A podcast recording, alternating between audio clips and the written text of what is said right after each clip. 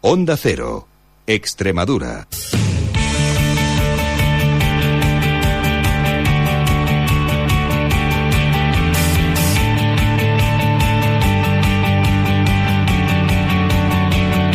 Onda Deportiva Extremadura. Juan Romero.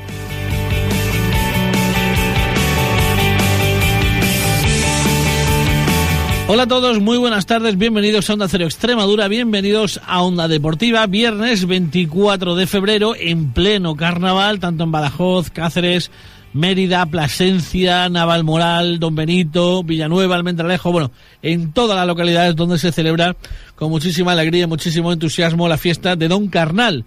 Por delante un fin de semana de fiesta, pero también de deporte, de fútbol. Lo vamos a contar aquí, a partir de ahora y hasta las 4 de la tarde, la previa de todos los partidos. En ese villanovense Mancharreal, Jaén Mérida, por otro lado, Extremadura Ejido ya a punto también de replantar el nuevo césped en el Francisco de la Era. Hablaremos de la tercera división, estaremos en Cáceres, hablaremos después de una temporada, pero la verdad es que como siempre muy placentera con Luismi, el capitán de la UPP y acabaremos como siempre con don Antonio Miranda repasando lo más destacado del fútbol amateur. Así que no perdemos ni un segundo más, arranca un día más en Onda Cero Extremadura, Onda Deportiva.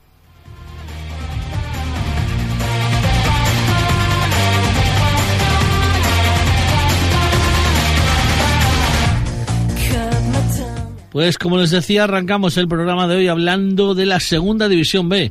Y para ello, y por orden cronológico, vamos a hablar de los equipos extremeños en Segunda B. Cuarto es el Villanovense que recibe mañana a las seis en el Romero Cuerda al Atlético Mancharreal. Para hablarnos de ese partido, vámonos a Villanueva de la Serena, donde nos espera nuestro compañero Iván Gómez. Iván, buenas tardes.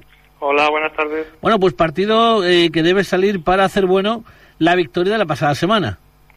Sí, eso es. En casa ya sabes tú que para conseguir el objetivo de meterse entre los cuatro primeros, pues hay que ganar todos los puntos posibles y obviamente hay que ganar mañana, ¿no? Y sobre todo tienes que ganar a los equipos que están por debajo tuya en la clasificación, aunque el Mancha Real vendrá aquí con, con apuro porque está en la parte baja de la tabla, bueno, quiere salir más o menos de, de esa parte de abajo no será un rival fácil, ¿no? Pero ya te digo que el Villanovense tiene que, que, hacer bueno jugar en casa y se tiene que quedar mañana aquí los tres puntos. Mala racha la del Mancha Real, pero ¿qué, qué, qué les vamos a contar nosotros? Si, si, hemos sufrido la misma. Sí, precisamente el Villanovense se ha tirado seis partidos sin, sin ganar y rompió la racha la semana pasada. Y el Mancha Real viene con ese objetivo porque lleva también seis partidos sin ganar, ¿no? En los periódicos de, de allí de Jaén y de Mancha Real dicen que que curiosamente lleva la misma racha que el Villanovense y que quieren cortarla mañana, así que ya te digo que espero que el Villanovense nos lo permite y dé una buena imagen mañana. Un equipo, el Mancha Real, que llega no obstante con bastante poder ofensivo. Sí, es un equipo que está metido entre los seis máximos goladores de, entre los seis clubes máximos goladores de, del grupo cuarto de la segunda división B y tiene un jugador Mateo no del Granada B que lleva 12, 12 goles, que es un, rival que ofensivamente te complica mucho la vida, pero yo creo que si el Villanovense juega bien, juega como, como sabe, debe, debe ganar mañana. Un Villanovense que ya ganó al Mancha Real en la primera vuelta 1-5 con un gran partido de Jesús Rubio. Marcaron para el Villanovense entonces Tapia, Elías Pérez, el propio Jesús Rubio, Álvaro González reducida distancia en el 83 Josema y el 1-5 lo puso en el 87 Juanjo. Sí, fue un resultado sorpresa, no por la victoria del Villanovense porque lo estaba haciendo bien, sino porque el Mancha Real como, como, como local es un rival muy complicado, ¿no? Así que como visitante, pero que, que no se lo ponga difícil al Villanovense y luego ya veremos a ver, ¿no? Porque Manolo Sanlúcar tiene toda, toda la plantilla disponible. Tapia la semana pasada como central zurdo hizo un gran partido, así que veremos a ver qué es lo que hace Manolo Sanlúcar, si sale con Carlos Fernández o Juanjo, si sale sin delantero centro como salió la semana pasada con Mustafa por delante, así que veremos a ver qué hace. Esa es la buena noticia de la semana, que el propio Manuel Sanlúcar ha hecho en rueda de prensa que está muy contento porque tiene a todos los jugadores disponibles. Sí, lo único malo que tiene para él es que se tiene que romper la cabeza, ¿no? A ver si, ya te digo, porque una vez que Tapia, que ha cumplido bien como central zurdo que hace, le da continuidad, si le da continuidad como lateral zurdo, la semana pasada fue que me he equivocado, en vez de Mustafa fue Valverde el que jugó de delantero centro, que hace si le da la alternativa nuevamente a Carlos Fernández, a Juanjo, así que ya tengo que, Estamos todos contentos porque tiene toda la plantilla, pero él tiene que romperse la cabeza ahora. Un villanovense que, bueno, pues eh, de ganar se mantendría en esa en esa cuarta en esa cuarta plaza. Ahora mismo el villanovense tiene 42 puntos, con los tres hipotéticos de mañana sábado serían 45 y con eso la salvación estaría más que asegurada. 48 tiene el Marbella, seis más. Pero ojo que el Marbella juega en Lorca y después la semana que viene va a Melilla. Por lo tanto, bueno, pues es una opción de consolidarse en esa cuarta plaza y acercarse, si se dan los resultados, a, la tercera plaza que tiene el Marbella. Sí, yo eso es lo que creo, ¿no? Que yo creo, sí que creo que el Villanovense si no gana esta jornada que se caerá nuevamente del el cuarto puesto y sí que creo lo que tú has comentado, ¿no? Que si el Villanovense sigue ganando, incluso puede puede amarrar la tercera plaza, llegar a la tercera plaza, así que veremos a ver qué es lo que pasa, ¿no? Yo sí que te digo que bueno, lo que hemos dicho muchas veces, que la directiva del Villanovense era el objetivo que se marcaba, llegar a los 45 puntos y mañana se puede lograr y ya veremos a qué metas se ponen a partir de ahí. Eh, no obstante, el partido mañana a las 6 de la tarde, por aquello para darle, bueno, pues tanto a los jugadores como a la afición, oportunidad de celebrar, eh, bueno, hasta, hasta que el cuerpo aguante, hasta altas horas de la noche, la fiesta del carnaval. Y esperemos que la fiesta de carnaval que sea con, con los tres puntos en el bolsillo, ¿no? Que si no sabes tú que la fiesta no es tanto, la gente se va triste si no se consigue los tres puntos del estadio, así que esperemos que, se consigan y la fiesta sea completa. Que la alegría sea doble, como dices, y que haya fiesta más victoria del villanovense, que es lo principal, lo que todos queremos. Mucha suerte para ese partido, si te parece el viernes lo contamos, el lunes lo contamos, el próximo lunes después del fin de semana. Hasta entonces, eh, muy buenas tardes, muchas gracias Iván. Vale, gracias igualmente y que disfrute del carnaval todo el mundo que, que vaya a salir y que se vaya a disfrutar. Claro que sí, buenas tardes. Quiero que sepas que ya no voy a parar, porque hasta aquí llegué, donde estoy ahora es donde quiero estar. Pues eh, vamos a, también ahora a hablar de ese partido que va a jugar el Mérida el próximo domingo en el nuevo estadio de la Victoria ante el Real Jaén. Vamos a hablar con una de las personas que más conocen al equipo romano, como nuestro compañero Solo Mérida de. Javi, buenas tardes. Buenas tardes, Juan. Bueno, pues eh, partido en principio más asequible que los de atrás, pero no por ello menos peligroso. Sí, basta que te confíes para que en segunda vez cualquiera te salte al cuello. Ya sabes cómo funciona esto. Aquí con todo ganar, porque yo creo que el Mérida tiene potencial para ganar en Jaén ante un rival que está pasando un mal momento institucional, un mal, momento económico, que lo está notando en lo deportivo. Y pienso que los tres puntos son posibles un partido en el que se va a disputar a las 12, 12 del, del mediodía con un Mérida que llega con tres victorias consecutivas, que ha dado un salto de calidad, se ha puesto a tan solo un punto de la zona de promoción y no sé si esa presión le va a poder al equipo romano. Bueno, no debería, no debería porque la situación que, que, queríamos hace muchísimo tiempo ya por fin la tenemos, estamos a un paso del objetivo, realmente aún no hemos conseguido nada, hay que ser realistas porque no va a ser fácil, pero bueno, como dice, las tres últimas victorias, las tres victorias consecutivas han puesto al equipo en situación de, seguir creciendo. Un rival que llega en horas bajas tanto en lo institucional como en lo deportivo, jugadores que, que, bueno que ya hace algún mes que tampoco cobran, bueno, situación complicada para el Jaén. Sí, el Jaén está en una situación que nosotros conocemos hemos vivido en varias, ocasiones en nuestra historia. Está que si sí, que si no, ahora mismo es quinto por la cola, tiene, tiene un panorama complicado porque además el calendario que se le presenta a partir de esta semana es muy difícil, tiene Mérida, Murcia, Melilla, son partidos muy complicados. El Mérida tiene que ir allí a, saltar los problemas del rival y, a buscar esa victoria. ¿Cuáles son los principales peligros que puede reportar el Real Jaén? Pues para mí, más allá de que el Mérida se confíe, no debería, no debería tener más peligros. Es decir, el Jaén no es un equipo que destaque individualmente, que tenga grandes estrellas. Eh, tiene Oscar Quesada, que es un centrocampista que siempre ha gustado mucho cuando ha venido cuando ha venido a Mérida, pero no tiene futbolistas realmente decisivos en, el transcurso del partido. El Mérida saldrá con su 4-4-2 a ver cómo ataca el partido. El Mérida que se presenta con bajas para el partido. Bueno, en principio la única baja nueva es Jaime Andaluni, que vio la quinta amarilla el domingo pasado. Eh, Dani Fernández sigue baja, no, no va a mucho en volver el lateral derecho, pero ahora mismo todavía no está al 100%. Y el resto, pues lo que decida un poco el Jiménez. Eh, 20 futbolistas disponibles, contando al portero del juvenil Mario, que viajará para, para estar en el banquillo con Raúl Bernabéu titular. Y más allá de eso, acertar es complicado porque el Mérida tiene muchos futbolistas apercibidos de sanción. El Jiménez es un, es un entrenador que le gusta siempre dar su, su toque, su una o dos sorpresas al final y es difícil acertarlo un Mérida que podría repetir, por lo tanto, equipo que le dio buen resultado la pasada semana frente al Marbella, bueno, con la entrada de Miguel Marín, que ya, bueno, pues volvería al 11 tras cumplir sanción, la baja por tarjetas también de, Demanda Luliz, el resto prácticamente lo mismo, es decir, ¿puede cambiar algún jugador pero mantener el mismo dibujo? Sí, yo creo que el dibujo va a ser el mismo y el resto son los que ganaron a Marbella y son los que ganaron en Cartagena, los otros nueve futbolistas, por tanto probablemente no cambie mucho más, pero dicho esto, pues como decimos Jiménez, llega el domingo y siempre te sorprende porque ahora mismo hay muchos futbolistas que están en un buen momento, hay futbolistas que pueden entrar por dentro, por fuera, yo creo que, que aceptar el 11 es una quimera. Significaría, si volviera a repetir equipo, que vuelva a dejar por tercera semana consecutiva fuera del once titular a Hugo Díaz. Es cierto que después entra en la segunda parte y que se vuelve determinante, pero en principio la titularidad para Cascón y para Yacín. Bueno, ahora hay futbolistas que están rindiendo, como puede ser, dice el caso de Hugo Díaz, pero por ejemplo Hugo Rodríguez tampoco está jugando ahora, Víctor Monfil, futbolistas que durante la primera vuelta han sido muy importantes, que son muy importantes en la categoría, pero bueno, todo tiene su momento y ahora Jiménez tira por otro, le está saliendo bien y nada, pues a, seguir ganando. ¿Horario el deseado por la afición romana, por el equipo romano, domingo 12 del mediodía? Bueno, madrugamos, eh, nos toca un viaje muy temprano, pero luego a la vuelta tempranito estamos en casa, sin ningún problema. Imagino, bueno, que el objetivo es sumar tres puntos, sea como fuere, bueno, de todas maneras, eh, si, no pudiera ser y al final eh, se suma el empate, bueno, pues tampoco sería tan negativo, dado que estamos en una categoría en el que eh, el empate prevalece muchísimo. Sumar fuera de casa siempre es bueno, nunca, nunca, nunca hay que tener quejas de ello. Yo creo que es un partido factible para ganar los tres puntos, pero bueno, lo importante es sumar. Muy bien, pues suerte Almería en este domingo de carnaval. Lo contaremos el lunes. Buen fin de semana, Javi. Buenas tardes. Un abrazo, Juan.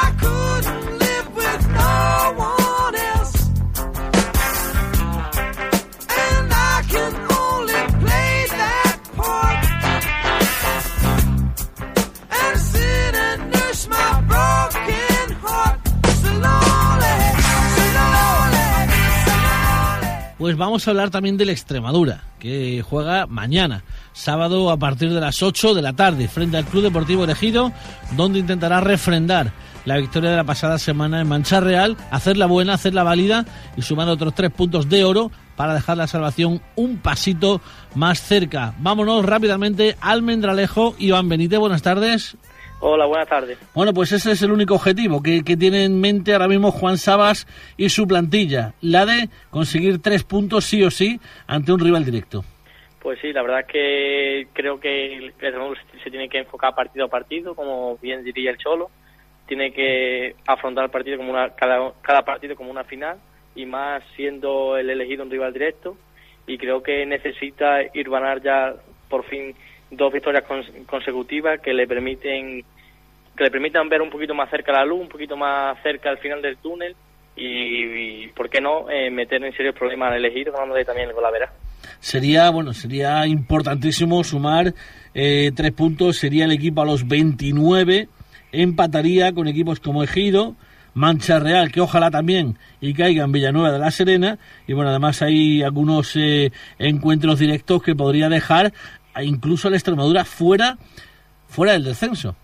Pues sí, la verdad es que a priori nosotros no debemos mirar otros partidos, solo mirar el nuestro, pero si echa un vistazo al, calendario de esta jornada, va a haber encuentros muy, muy buenos, especialmente la de los otros dos extremeños que nos puedan hacer un gran favor, porque el Mérida, si ganara Jaén y el Villanovense, si ganara en su casa al Mancha Real, eh, Extremadura daría un salto de gigante. Además, la Roda juega en Sanlúcar frente al sanluqueño, por lo tanto uno de los dos tampoco va a ganar y por su parte el Córdoba juega en la siempre difícil cancha del Jumilla, que es séptimo y también se está jugando el playoff. Yo creo que es una jornada que si el Extremadura saca los tres puntos eh, puede ser muy importante. Sí, la verdad es que tanto la pasada que consiguió sacar los tres puntos como esta, hay mucho enfrentamiento por, por abajo, por, por evadir el descenso. Todo lo que sea sumar de tres en tres va a ser muy bueno, porque yo diría que hasta el San Fernando, que es el décimo primero, de ahí hacia abajo todos van a estar, o por lo menos ahora mismo están involucrados en el descenso y ganar una jornada te permite casi, casi alejarte y no ganar te permite estar en serio apuro. Partido mañana sábado 8 de la tarde, imagino, motivo carnaval. Sí, motivo carnaval y también un poco darle 24 horas más al cambio de césped, que hoy ya mismamente, mismamente eh, en la propia voz de Franganillo se ha dado una rueda de prensa, se ha explicado un poco todo lo que acontecía al propio cambio de césped y el domingo a las siete y media de la mañana empezarán a, a renovar el maltrecho césped del Francisco. Bueno, estoy seguro que incluso va a haber expectación por ver cómo se cambia el césped del Francisco de la Era el mismo domingo. Posiblemente, porque hoy mismamente decía eh, Fran Anillo que se va a habilitar una zona para socios o, aficionados de Extremadura que quieran ver cómo van las obras, cómo se va cambiando el césped. Se va a habilitar eh, fotografías, vídeos y demás a través del canal de YouTube, de YouTube o, o Twitter. Hoy mismo ya han llegado algunos, algunas maquinarias para el Francisco de la Era que se encuentran ya alojadas para trabajar eh, a primero del domingo y creo que, como ha dicho Fran Anillo, va a ser una, una obra maestra, una obra bastante bastante considerable y bastante importante en, en Almendralejo. Eh, hablaba hoy uno de los eh, también miembros de la Junta Directiva de que bueno se va a proceder a quitar más de mil metros cúbicos de bueno pues de césped, de, de arena, después el tema por abajo de la tubería, el tema de también de los aspersores y bueno pues ya una vez que se vaya poco a poco poniendo la tierra, poniendo bueno el drenaje, ya se irán poniendo en un futuro los tepes y bueno, va a quedar, pues como dices, ¿no? Pues de Champions. Pues sí, la verdad es que la remodelación va a ser completa porque el césped la verdad es que llevaba aconteciendo muchos años el, el mal estado que, que lleva ahora que tiene ahora mismo, que presenta ahora mismo, se va a, a reformar el drenaje, se va a reformar el sistema de riego, se va a poner un césped totalmente nuevo. Yo creo que, que el, el domingo 12 para recibir el día para el Mérida, para un bonito derbi extremeño va va a lucir de, gala el Francisco de la Era. Bueno, va a haber quien, quien ni se lo crea, ¿no? Después de lo, de lo maltrecho que está y cómo condiciona también este césped a la hora de jugar al equipo almendralejense cuando entres en Francisco de la Era y veas una auténtica alfombra verde eh, recién puesta, pues la verdad es que va a ser una auténtica gozada eh, poder ver ese Extremadura Mérida, como no, y cualquiera de los eh, siguientes partidos que va a disputar el, Extremadura. En lo deportivo, ¿qué novedades puede haber en el 11 de, de Sabas? Pues lo deportivo a priori no cuenta con ninguna baja, a no sé que vaya algo a última hora. A, día de hoy toda la plantilla está lista para, para, para jugar mañana. mañana yo creo que según se ha visto el entrenamiento y según se vio la segunda parte del pasado domingo, va a jugar esta semana solo con un punta, que va a ser Willy. reforzaría un poco más la banda, dando lugar a... Bueno, ¿Hyun está en Canadá o está ya en Almendralejo? Está, está, está fuera. Es la única baja, entonces, que tendría eh, Sabas... Eh, por el pinchazo que sufrió hace, hace dos semanas contra, contra Córdoba. Por lo tanto, ¿nos aventuramos a decir un once, un once titular? Bueno, vale. En portería Tony Dobla, la defensa la, habitual, Sergio Zamora, José y Aitor, por delante Boateng y Fal, en una, en una banda Walter, en otra Bruno, de media punta Pierre y arriba Willy. Bueno, pues eh, ojalá sea Willy, si no sea Renzo, Walter, cualquiera, Fall, el mismo eh, Pierre el que anote el gol de la victoria, los goles de, la Extremadura en, bueno, pues en la tarde de, mañana sábado, para que después toda la ciudad de Almendralejo y toda Extremadura puedan celebrar los carnavales seguramente con una sonrisa mucho mayor que, que de no hacerlo. Yo estoy convencido de que va a ser que sí, van a ser tres puntos. Creo que va a volver a repetirse el pleno de equipos extremeños en segunda división B por semana, segunda, por segunda semana consecutiva. Y bueno, pues todo lo vamos a celebrar. Te espero el próximo lunes. Hasta entonces, buen fin de semana. Buenas tardes. Buenas tardes.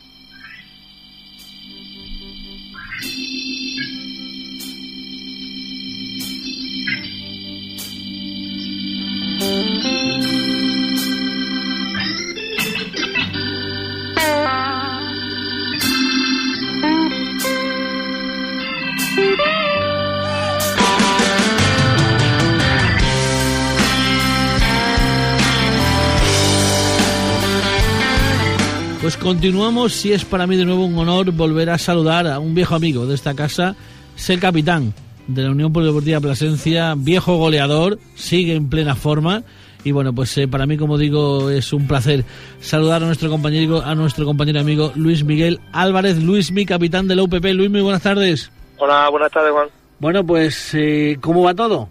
Bueno, pues bien, seguimos aquí vinculados al, al fútbol, vinculados jugando, bueno, con los chavales, bueno, lo de siempre, ¿no? Eh, vinculado un poco a, a lo que es el mundo este que nos gusta tanto. Bueno, esta semana además eh, la UPP, que bueno, eh, ojo, eh, equipo recién ascendido, la pasada, la pasada temporada hubo que pelear mucho por aquellos campos de Dios, este año ha vuelto a la tercera y la verdad es que bueno, eh, para nada, para nada nos acordamos ya de hace dos temporadas, sino que el equipo está respondiendo muy bien, ganando partidos, eh, bueno, pues eh, muy importantes y bueno, pues se ha colocado ahí en una zona importante de la tabla, en concreto en la séptima posición con 45 puntos y ojo que esta semana juega en el vivero frente al Club Deportivo Badajoz. Sí, bueno, la temporada es, es muy, muy aceptable. La ilusión que se había puesto la temporada ya fichando a un técnico de renombre como es eh, Diego. Y bueno, yo creo que el equipo está respondiendo bien, estamos en, en las expectativas que quiere el club, que, que no pasáramos apuros y que estuviéramos ahí arriba. Y ahora, bueno, pues lo que hacemos es soñar. Eh, ya sabemos que es muy complicado el calendario que tenemos ahora, los cinco partidos siguientes que tenemos ahora. Pero vamos a seguimos entrenando con mucha profesionalidad, que es lo que a lo mejor faltaba un poco en Plasencia, y este año sí la tenemos. Y ahí estamos, ¿no? ¿Esperabas a principio de temporada tener 45 puntos ya? Bueno, las expectativas y lo que se había marcado el club era de, no pasar apuros, ¿no? A la hora de, del descenso, pero pero bueno, la verdad es que no, no, no lo esperábamos, pero pero nosotros somos ambiciosos. Una vez que ha ido transcurriendo el, el- los partidos y la temporada, pues pues nosotros lo que la ilusión no te la quita nadie e intentamos ir mucho más arriba, ¿no? En lo personal, satisfecho también por tu aportación al equipo. Sí, bueno, yo hace unos años vengo vengo diciendo que, que lo que quiero es aportar al equipo, si son con goles bien y si no con trabajo y con y con la experiencia que te puede dar lo- los años que llevamos jugando al fútbol. Y este año, bueno, también estamos estamos marcando goles como, como últimamente y, vamos a intentar sumar, aunque no sean con goles, sea con, con el trabajo, como digo, ¿no? Tanto importante o tan importante hacerlo con goles como, como ayudar al equipo en, en otras facetas. En cuanto al partido del próximo domingo, Badajoz-Plasencia, un Badajoz herido después de dos, eh, dos tropiezos consecutivos, Cacereño y la pasada semana Navalmoral frente al Moralo. Bueno, pues no sé si es mejor cogerle herido o aprovechar que, bueno, pues ahora mismo es complicado el ambiente en la capital pacense. Bueno, pues no sé, la verdad es que nosotros no pensamos mucho en el Badajoz, porque el problema de toda la temporada y los partidos que, que se nos han ido eh, ha sido la mayoría por, por, fallos nuestros y por, por falta de, de cosas nuestras, ¿no? Entonces no vamos a pensar en el Badajoz sabiendo que es, eh, si no el mejor, eh, con el Cacereño uno de los mejores equipos de la categoría. Si pensamos en el Cacereño nos volvemos locos, así que vamos a pensar en el Plasencia que si damos un buen nivel, bueno, pues intentaremos competir en el vivero ante un muy, muy buen equipo que esperemos que, el año que viene, bueno, pues esté en segunda vez, que, que la ciudad se lo merece. Además, yo habiendo jugado allí en, en Badajoz, pues me gustaría mucho, ¿no? Mm. Como dice, después partidos complicados, ¿no? Después eh, eh, se recibe a la Zuaga, se va a Jerez, como dices, ¿no? Un pequeño tourmalet que al final va, yo creo va a dejar un poquito dónde va a estar el Plasencia a final de temporada. Si va a estar luchando por meterse entre los cuatro primeros o va a quedar un poquito rezagado en zona de tierra de nadie. Sí, así es, así es. Nosotros tenemos ahora que lo pasan todos los equipos, ¿no? Eh, creo que todos los equipos pasamos por este, quizás de los arriba el que menos lo pasa es el Coria, que tiene el calendario un poco más asequible de todos, porque al principio de- del año se enfrenta con dos y luego al final de- del, del año las últimas dos jornadas también contra el Badajoz y no sé quién es el otro. Entonces, bueno, analizando un poco el tema, todos nos enfrentamos en este con este Tourmalet y tenemos que sacarlo lo más, lo lo mejor posible, ¿no? Porque es muy complicado para equipos como el Plasencia. Pero eh, vamos a luchar, vamos a intentar estar ahí y competir e intentar sobre todo por nuestra afición y que el año que viene se enganchen y este año no, no queremos tirarles y, y podemos estar hasta el final ahí intentando estar por, por los playoffs, vamos a estar, ¿no? En cuanto a, a las categorías, bueno, la categoría juvenil, eh, categorías inferiores, ya que eres el director de la, de la cantera placentina también, de la escuela, eh, ¿cómo va la temporada en cuanto a los niños? Bueno, muy bien, ¿no? Nosotros seguimos trabajando como todos los años, eh, intentamos que los chavales progresen futbolísticamente y humanamente, que también hacemos mucho hincapié. Y bueno, pues intentar eh, que los chavales tengan la ilusión de ser futbolistas y, así lo hacemos, ¿no? Intentamos sacar a chavales todos los años. Y este año, bueno, pues a ver si, si tenemos la suerte de que, de que algún chaval, bueno, pues pegue el salto y, y se vaya fuera de, de, Plasencia para progresar, ¿no? Bueno, tenemos el caso de Alberto, ¿no? El portero, el portero placentino que ya está con la selección española y que hace unos días, eh, bueno, has estado en, en Austria, en, en, Salzburgo, viendo instalaciones. Significa que, bueno, que hay equipos que, que, están interesados en él. Sí, bueno, Alberto ha tenido una progresión este año magnífica eh, y, bueno, de hecho, ha ido dos convocatorias con la selección española, ya ha debutado en un partido oficial eh, de desarrollo de la UEFA ¿no? en Inglaterra el otro día. Y, y bueno pues eso un, enorgullece al club y sobre todo a, al chico que son los que están de verdad trabajando. Y esperemos que, que bueno que no se trunque su carrera que siga progresando que es lo que lo que busca la Unión Polideportiva Presencia hace muchos años no solo Alberto no hay muchos hay muchos chavales que han salido de aquí, ¿no? Bueno, eh, directamente, creo que fue el pasado martes, estuve viendo el partido de la Youth League Atlético Madrid-Sevilla, veíamos a Buben, a Rubén sí, sí. Colmenero, que también es tuyo, de recuerdo que tuviste en el juvenil, el sí. caso de Luis Mirredondo en Valencia, eh, propio Deco, el propio, eh, bueno, no sé dónde andará Julio César, recuerdo que la última vez que hablamos se iba a Sevilla. Sí, Julio César, y bueno, de un poco por, por motivos personales dejó el fútbol, uh -huh. y, pero era un chaval que tenía mucha progresión. Bueno, quiero decir que hay, hay una, bueno, una infinidad de, de, chavales de la cantera del Plasencia que, bueno, día sí, día no, eh, pegan el salto al fútbol sí, nacional. Sí, tenemos a Alex Alegría, que, que, ha debutado en el Betis, que uh -huh. fue en los primeros años que estábamos nosotros aquí. Y, y, bueno, eh, uh -huh. creo que, que hay, un, hay una mina que hay que intentar trabajarla y que si no se trabaja, pues bueno, sería faltar eh, el respeto sobre todo a los chavales y a la ilusión de los chicos, ¿no? Luego las cosas eh, no salen muchas veces como, como queremos o como quieren ellos, pero que por intentarlo no quede, ¿no? Pues enhorabuena ¿eh? por el trabajo que haces eh, con los pequeños, con los niños. Eh, bueno, ahora además es una nueva faceta también de descubrir talentos aquí en Extremadura y en la zona sur de, España. Te deseo lo mejor, con lo sabes, como siempre. Y bueno, pues suerte también para el partido del Badajoz. No nos podemos posicionar entre Badajoz y Plasencia porque ambos son equipos extremeños, pero sí que te deseamos a ti y a la UPP lo mejor en este final ya de temporada, en esta recta final de esta, de esta vuelta ¿no? a la tercera división para, para, para vosotros. Así que bueno, como digo, no muchísima suerte en todo, Luismi. Venga, muchas gracias, Juan, como siempre, y un abrazo a tu programa. Muy bien, buenas tardes.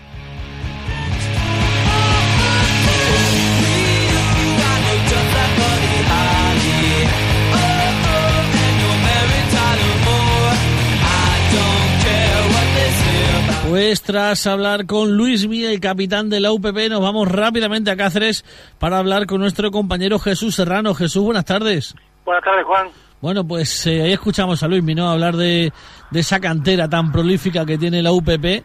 Y bueno, pues eh, respecto, por ejemplo, una de las joyas de la corona de esa cantera, Alex Alegría, que le visteis pasar por Cáceres y ahora ya triunfa en el Betis. Pues sí, muy contento por también por la trayectoria que está teniendo Alex. Fue un hombre importante también en la punta de lanza del cacereño. Y bueno, pues además de alegrarnos porque está jugando ya en el Betis, pues lógicamente pues los derechos de formación tanto del Cacereño como del Plasencia, los dos equipos van a recibir un dinero porque lógicamente ya ha debutado en primera división y tanto Plasencia como Cacereño van a coger un dinero que le va a venir muy bien para su economía que no está muy bien. Claro que sí. En cuanto al fútbol cacereño, ¿qué contamos? Tercera división, el equipo líder viento en popa, todo imagino es miel sobre hojuelas, toda la gente muy feliz, pero ojo que este fin de semana se va a un campo muy muy complicado como es el Calzado Galván de Jerez de los Caballeros. Sí, ya lo hablamos la semana pasada, Juan. Ya era difícil recibir a la jugada, que era un equipo que, bueno, no estaba pasando por buenos momentos, pero en Cáceres volvió a demostrar que es un equipo fuerte y poderoso y que tiene jugadores muy importantes, ¿no? Bueno, tiene Cebaba, Cebaba atrás en la parte de atrás, tiene también a Enrique, tiene también a un hombre que me encantó, Caballero, con el número 22, que es un hombre muy habilidoso y que se marchó muchas veces en velocidad de los defensores del cacereño. Y bueno, pues lógicamente el fútbol muchas veces también es, engañoso, Juan, porque si el cacereño se hubiera ido 4-0 al descanso no hubiera pasado nada, al final se fue un gol a cero y el Azuaga pues con un golazo eh, empató el partido y se le ponía la cosa difícil al cacereño y bueno, con un penalti clarísimo le dio otra vez eh, se puso otra vez por delante y bueno, pues también es importante de que Kevin ha vuelto a, a ser el Kevin de los partidos de pretemporada y principio de temporada, consiguió los dos goles para su equipo y bueno, lo que te decía, el resultado quizá hubiera sido un 4-2 más justo, pero bueno, lógicamente las ocasiones hay que materializarlas y hasta que cuando pita el árbitro el resultado es, es el que es, ¿no? Pero creo que el cacereño hizo el mérito frente a un gran rival como es la Zubaca, que tampoco se lo puso fácil en ningún momento. La importancia, como dices, de los goles de Kevin, todos tienen que sumar. Si el cacereño quiere ser campeón, tiene que sumar Kevin, como está sumando en este pasado partido. Tiene que sumar Nando Copete, tienen que llegar los goles eh, de Fernando Pino, de Pucho, todos tienen que, que sumar, porque esto es cosa de todo esto es muy largo la, son muchas jornadas y, bueno, si no hay una plantilla más que un equipo, hay una plantilla, al final no se consiguen los objetivos. Sí, lógicamente, bueno, yo creo que el vestuario que tiene el cacereño es importante. También ya está trabajando con normalidad dos días, que va a ser, yo creo que el, el, mejor fichaje de invierno que va a tener el cacereño. Y bueno, poquito a poco todos los hombres están aportando lo que tienen que aportar. Ah, bueno, Fernando Pino, que creo que por justicia tiene que estar en el once inicial. Carlos García también lo está haciendo muy bien. Pucho lo está haciendo muy bien en el centro del campo. Y bueno, pues también estamos hablando un poquito que Martín está lesionado, que tiene problemas eh, musculares y no está contando Adolfo con él pero lo que sí te digo es que todos los hombres están cerrando filas que quieren ser campeones de este grupo y bueno, quedan 36 puntos que no se ha hecho nada todavía, lógicamente, y como tú bien decías al comienzo, difícil salir de la que tiene el cacereño este partido en el campo del Jerez, que bueno, que la gente, la gente entendida de fútbol, ¿no? Dice que cuando quieres dar cuenta has perdido 1-0 en el campo del Jerez y no te das cuenta cómo te han metido el gol, ¿no? Un Jerez en progresión que Vázquez Bermejo y sus hombres van a luchar para meterse el de guía ascenso y lo que tú decías, salida complicada para el cacereño, pero bueno, yo creo que está con la muralla muy alta, eh, llegó de Badajoz con tres puntos y algo la verá, ahora hasta cinco y algo la verá, y bueno, lógicamente, entre comillas, puede permitir también algún refrón todavía, pero el cacereño va a ir a ganar a Jerez porque lógicamente es obligación y porque tampoco lo tiene tampoco fácil el, el, el esta jornada, recibiendo al, al Plasencia. Y lógicamente, bueno, pues a ganar el partido, pero con los pies puestos en el suelo porque el Jerez es un gran equipo y Vázquez Bermejo conoce a la perfección al cacereño y ya de hecho le ganó en la primera parte por un gol a cero. 0-1 aquella, aquella mañana en el Príncipe Felipe, la primera derrota del, del Club Polideportivo Cacereño en la temporada. Eh, bueno, pues si Zorro Viejo de Vázquez Bermejo, menos no lo es Adolfo, que yo creo que tampoco va eh, de pardillo a Jerez ni mucho menos, sino sabe que es un campo muy complicado, sabe cómo hay que jugar ese tipo de partidos y yo creo que el cacereño le va, le va a plantear un partido muy complicado a Jerez en su casa. Sí, como tú bien dices, Adolfo es ya perro viejo, lógicamente, ¿no? Y tiene muy bien preparado el partido, conoce muy bien a Jerez, ha analizado los, los problemas y los fallos que tuvieron frente al Jerez cuando ganó ya en, en, la primera vuelta y bueno, pues lógicamente con las miras puestas en intentar sumar los tres puntos, ganar en un campo difícil como es el del Jerez de los Caballeros, una jornada menos y bueno, pues lo que te digo, la plantilla cierra fila, Adolfo que le para muy bien los pies, le dice que faltan, como te decía anteriormente, 36 puntos, que no se ha hecho nada y que hasta la jornada 38 no se va a saber quién es el campeón y lógicamente hay que hacer, jugar partido a partido pero lo que te puedo decir, Juan, es que ha habido un punto de inflexión entre el cacereño anterior al partido del cacereño y al partido al cacereño que hay ahora. Eh, ganó claramente en casa de su eterno rival y el partido, la primera parte que hizo frente a la Zuaga fue de mucho mérito. Yo hace años que no veía jugar al Cacereño también en un campo como el que tiene, que tiene más hoyos que el campo severiano Ballesteros y entonces, pues lógicamente lo hicieron muy bien y como te decía, si se hubieran marchado 4-0 al descanso no hubiera pasado nada, pero claro, lo que te decía anteriormente, la ocasión hay que realizarla y cuando termina el partido, si no, ha, no has sido capaz de meterla, pues lógicamente puedes perder algún punto y te acuerdas de esos fallos garrafales que no, no has conseguido el gol. Bueno, pues eh, como decimos, eh, veremos sin duda uno de los partidos de la jornada este fin de semana en Jerez, en ese Jerez cacereño del próximo domingo. Lo contaremos la próxima semana. Hasta entonces, que pase usted un buen fin de semana y como digo, lo contamos eh, ya a la vuelta. Eh, muy buenas tardes, como siempre Jesús, muchísimas gracias. Muy bien, Juan, feliz fin de semana. Eran otros tiempos, era otra la historia. No había medallas, solo hambre de gloria. Solo se jugaba por la camiseta, como en el potrero, taquito y gambeta. Y vino una copa, llegó la primera. Pues tiempo ahora para hablar con don Antonio Miranda. Y para ello, así ponemos, ya cerramos el, bajamos el, el telón a este programa de hoy hasta las 4 de la tarde hablando de deportes aquí en Onda Cero Extremadura. Vamos a hablar ahora de fútbol amateur. Para ello, como digo, saludo ya y presento a mi compañero Antonio Miranda. Antonio, buenas tardes. Hola, buenas tardes, Juan. Bueno, pues... Me ha hecho gracia una cosilla sobre la, la intervención de Cáceres.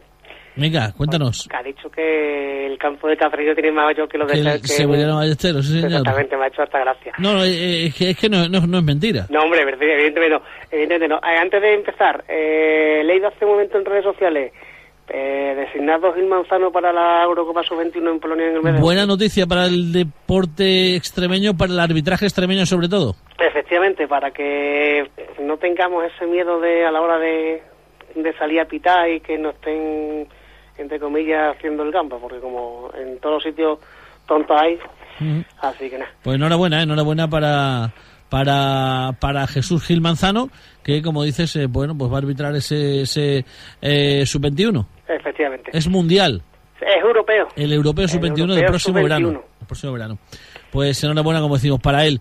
¿Qué nos traes esta semana? Pues de todo un poco, porque como esta semana hay algunas competiciones que se paran, como el fútbol juvenil y algunos grupos de segunda división extremeña, pues empezamos por la tercera, que ya creo que ya la has tocado por encima.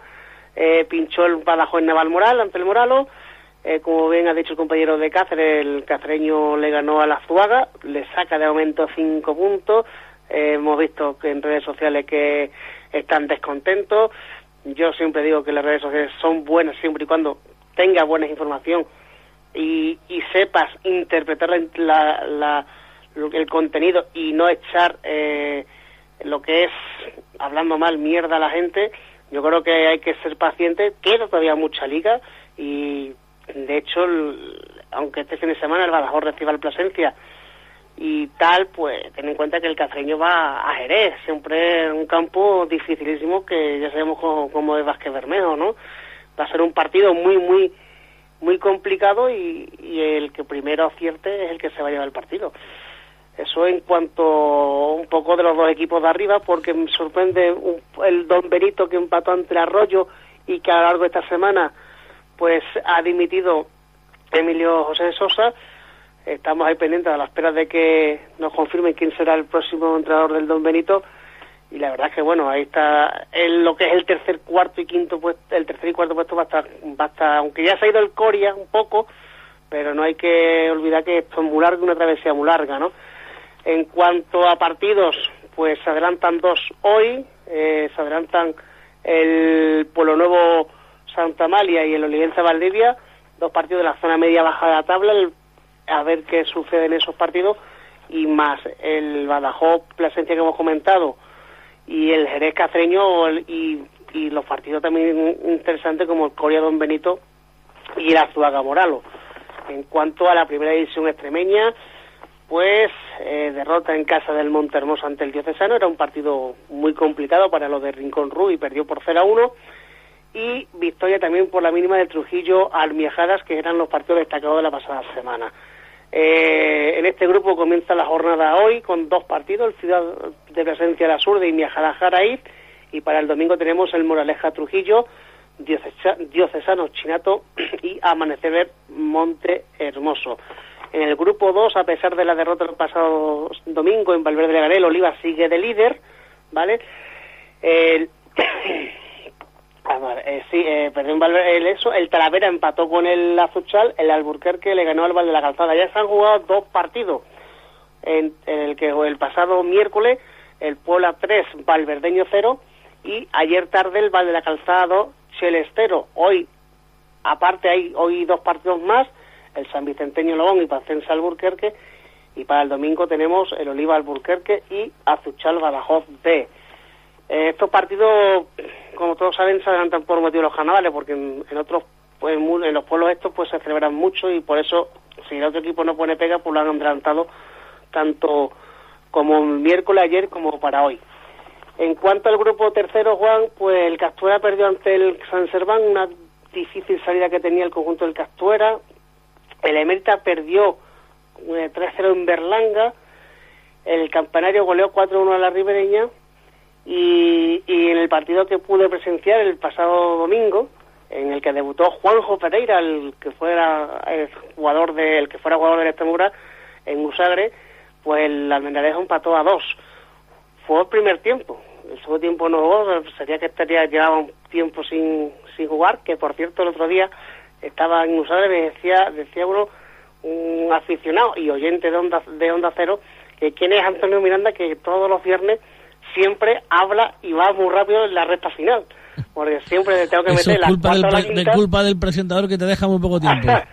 Tú, tú, Entonces me- escúlpate, escúlpate que... Entonces me decía eso, ¿no? Que, que quiere tanto ese que hablaba en la radio que encima los fines tiene que hablar muy rápido. Entonces empataron a dos y la verdad es que, bueno, sin complicaciones en defensa. Balón que llegaba, eh, hacía el, el típico recorte y balón largo y yo aquí no me complico la vida. En cuanto a esta semana, pues hay dos partidos adelantados a mañana, el Captura Lipense y el Telarrubia San Serván, y para el domingo eh, destacar el Emérita Fornacense, Campanario Quintana, más el Don Álvaro Guareña, que juega el domingo por la mañana, lo que no sé si en dónde, porque en un principio... Bueno, eso Calamonte. sería otro tema ya más largo. Ya te... eh, eh, se va a jugar en los, en Calamonte, los- pero se juega en Mérida, en ¿no? los campos de la Federación de Mérida. Vale, vale, vale, es que he visto algo por ahí. En cuanto a la segunda división extremeña, pues el grupo primero sigue de líder el Frenense al ganar al Solana. En el grupo 2, cambio de líder porque el Herrera perdió en Fuenlabrada de los Montes 1-0 y la aprovechó la Cruz Villanueva al ganar 0-1 en Valdornillo. En el grupo 3, el Villar del Rey sigue de líder a pesar de su empate ante el Montijo B. En el grupo cuarto, el Mal Partida es más líder al ganar su partido eh, por goleada al Perada de la Mata. Liga Juvenil, que este fin de semana no hay ni en División de Honor ni en Liga Nacional, pues derrota tanto del Diocesano con- como la Cruz, que perdieron ante el Valladolid y colegios diocesanos respectivamente. Y en Liga Nacional es más líder el Almendalejo, ya que le ganó al Mérida y salvo una catástrofe, pues tiene toda la papeleta que en dos jornadas a los sumo tres, el conjunto de la escuela de Cisque del Club Deportivo Almendalejo sea equipo de división de honor, porque le saca en este momento 12 y 11 puntos respectivamente al Flecha Negra y Ciudad de Plasencia. Y ya para terminar, la Liga Femenina, muy importantísima victoria la que consiguió el conjunto de Juan Carlos Antuna ante la Real Sociedad y que de hecho le ha colocado séptima porque tanto Rayo Vallecano como el Sporting de Huelva perdieron sus partidos y este domingo va viaja hacia Lezama, hacia Bilbao para enfrentarse el domingo a las 12.